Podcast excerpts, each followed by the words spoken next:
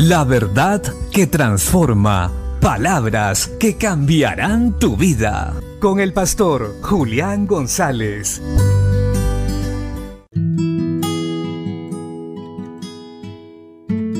La Biblia dice en la carta a los Hebreos capítulo 5 versos 7 al 10. Y Cristo, en los días de su carne, ofreciendo ruegos y súplicas con gran clamor y lágrimas al que podía librar de la muerte, fue oído a causa de su temor reverente. Y aunque era hijo, por lo que padeció, aprendió la obediencia. Y habiendo sido perfeccionado, vino a ser autor de eterna salvación para todos los que le obedecen. Y fue declarado por Dios sumo sacerdote según el orden de Melquisedec.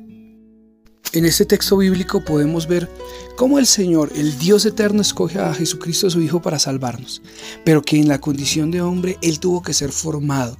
Él tuvo que pasar un proceso para que aprendiera obediencia y pudiera ser así nombrado como sumo sacerdote para siempre y llegar a ser el autor de eterna salvación. Y si Cristo nuestro Señor, el Dios hecho hombre, tuvo que padecer para enseñarnos que todo tiene un proceso, que es necesario ser formados en el llamado que Dios nos ha hecho.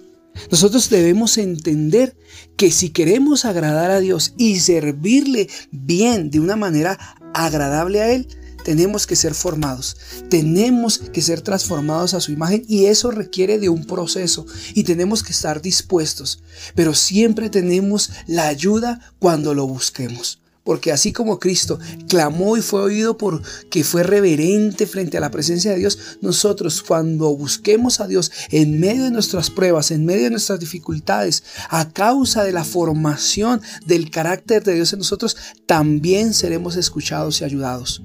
Porque Dios nos ha llamado para eterna salvación por medio de Cristo Jesús.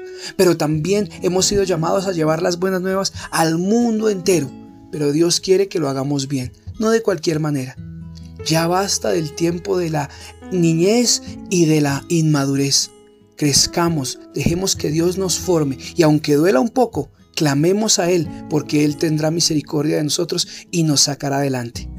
Así que permitamos hoy la formación del carácter de Cristo en nosotros y veamos la gloria de Dios.